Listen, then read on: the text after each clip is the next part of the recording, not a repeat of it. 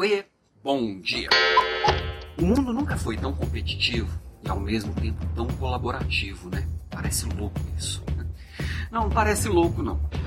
Quem não entendeu que competição e colaboração são complementares, não antagônicos, não compreendeu algumas coisas básicas, básicas mesmo, que nesse mundo pós-digital vão fazer muita diferença, tá? Então, por exemplo, não entendeu que conflito é diferente de confronto, não entendeu que conflito é que, que, que rivalidade é diferente de competitividade, não entendeu, entendeu que competição é algo saudável. O que eu quero dizer com isso, tá?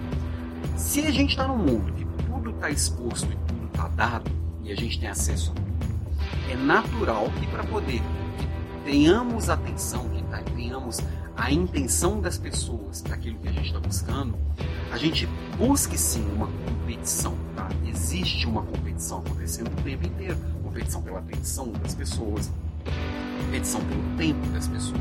Uma competição para ser relevante. Só que ao mesmo tempo, também fica muito óbvio que cada pessoa tem as suas deficiências e tem as suas qualidades, vamos dizer assim, suas potencialidades, os seus, é, aquilo que oferece de melhor.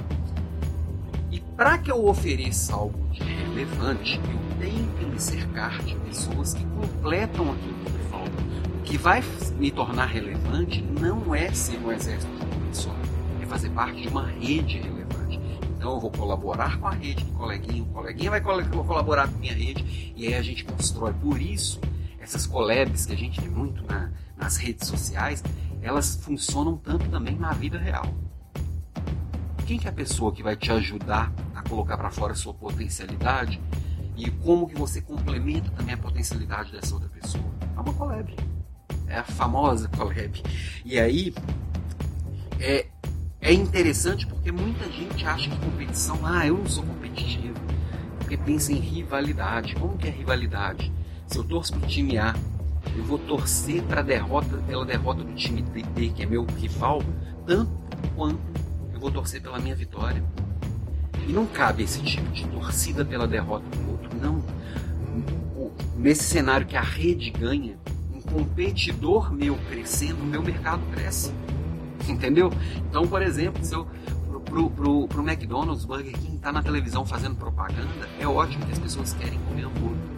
As pessoas querem fast food desejo pelo mercado aumenta. Isso vai funcionar em todas as redes e todo e mesmo os competidores que ainda usam é, a competição para poder se tornar relevante, o McDonald's e Burger King é um bom exemplo disso. Eles são rivais, se colocam como rivais e, se, e, e um espeta o outro o tempo inteiro.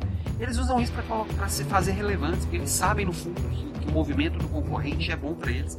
E aí, agora, se eu confundo e trago isso para minha vida real, trago essa torcidinha de futebol que a gente traz para o mundo da política, para o mundo da religião, é ruim para todo mundo. Agora, se eu trago isso para a minha vida real profissional, é pior ainda, tá? E aí entender que isso vai gerar um conflito, e esse conflito, um conflito de ideias que é bom para a gente sair com ideias melhores, ele acaba virando um confronto, é reflexo dessa realidade, rivalidade, e é o reflexo dessa mentalidade de competição competição é saudável, ela é necessária para o ser humano evoluir como espécie. A gente está onde está muito fruto da competição. E nesse mundo que todo mundo tem acesso a tudo o tempo inteiro, é a competição que faz a gente ser melhor. Por que eu quero ser melhor? Fundo no fundo é porque eu quero ser relevante, eu quero ser alguém, eu quero ser amado.